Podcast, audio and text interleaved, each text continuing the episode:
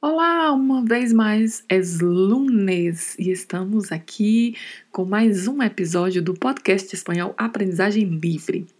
Vamos aprender hoje mais um dicho popular, um refrão popular.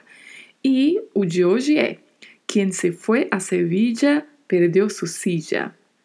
E então, vamos aprender mais este dicho popular? Se liga aí no episódio do nosso podcast.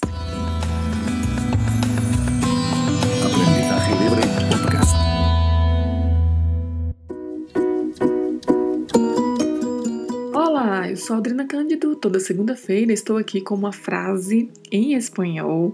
Estamos neste período agora em uma série de frases referentes a dichos populares ou refranes populares, ou seja, ditados populares. E assim vamos aprendendo um pouco de vocabulário, gramática, pronúncia do espanhol e aos poucos aperfeiçoando o espanhol por meio destes episódios de podcasts. Você é muito bem-vindo, muito bem-vinda para continuar acompanhando o nosso podcast. Então, vamos ao dicho popular de hoje. Quem se foi a Sevilla perdeu su silla. Analisando aí, como sempre fazemos, palavra por palavra, começamos por quien, que é um pronome relativo que significa quem. Quien Kian, muita atenção com a pronúncia, tá? O I precisa ser pronunciado e o E um pouco mais fechado. Não podemos abrir a letra E, né? É E, a pronúncia é sempre E. Então falamos Kian, Kian, como um pronome relativo que significa quem. Na sequência temos um C como pronome pessoal e temos o verbo ir conjugado na terceira pessoa do singular do pretérito indicativo, ou seja, este verbo aqui agora está conjugado no passado. A maioria das frases que vimos até o momento tem verbos conjugados no presente do indicativo. E esta tem o verbo conjugado no passado, foi. Foi, ou seja, em português, foi. Temos o a como uma preposição e a palavra Sevilla, que é o nome de uma cidade da Espanha. Sevilla é a capital da Andalucia, que fica no sul da Espanha, e temos duas particularidades de pronúncia aí nesta palavra. Primeiro, a letra V com leve som de B e o duplo L, que já vimos em outros podcasts, que tem pronúncias variadas a depender das regiões. Então, possíveis pronúncias para cerveja. Pode-se falar cerveja, cervicha, servilha, servia. Tem várias formas de pronunciar. A palavra servir já está seguida de outro verbo, agora o verbo perder, também conjugado no passado, conjugado na terceira pessoa do singular do pretérito indicativo. Perder, perdeu. Perdeu. E atenção à pronúncia. Di, não temos som de di, di. E o O é também fechado, um som fechado. O.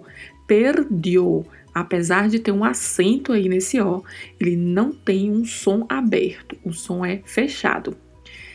Aproveito para ressaltar a importância da acentuação da palavra, porque o acento marca aí o tempo verbal, tá?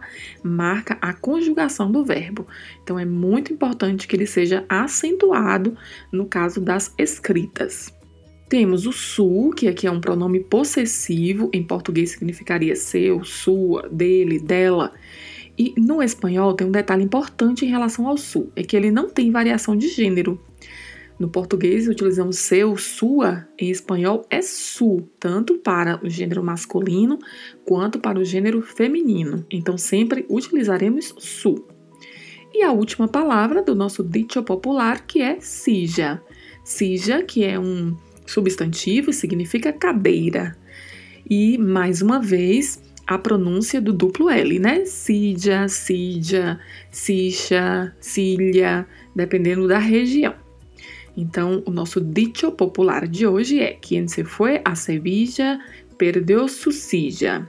E este dicho popular, ou refrão popular, se refere a quando uma pessoa se levanta e a outra ocupa o seu assento mas ele tem uma origem, essa expressão tem uma origem, que é na briga, né, digamos assim, que foi travada entre dois homens na Espanha, brigando pelo arzobispado de Sevilla. E o primeiro ocupou o cargo né, e foi a Santiago de Compostela até para preparar né, o cargo para um segundo, uma segunda pessoa. No entanto, quando ele voltou, o seu inimigo tinha roubado o seu cargo, tinha literalmente usurpado. Então, ocupou o cargo sem que houvesse uma troca, né, de fato adequada. Então, possivelmente a expressão surgiu daí. Quem se foi a cerveja perdeu sucija. E em português, nós temos um ditado popular que também tem um significado semelhante, que seria: quem foi à feira perdeu a cadeira.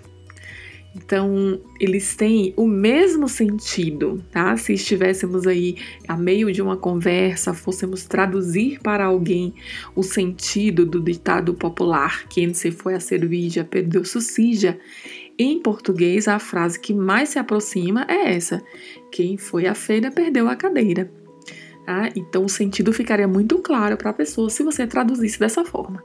E aproveito para fazer aqui uma ressalva, né, quanto à tradução. É, algumas pessoas se preocupam muito, né, de traduzir as coisas ao pé da letra. Né? E tradução não é assim que funciona. A gente precisa traduzir sentidos, né? Traduzir significados das coisas. Eu poderia traduzir quem foi para Sevilla perdeu sua cadeira? Sim, mas a frase perderia a melodia, né, que existe no português. Quem foi à feira perdeu a cadeira. Assim como também há uma melodia quando a gente diz quem se foi a Sevilla perdeu sucija.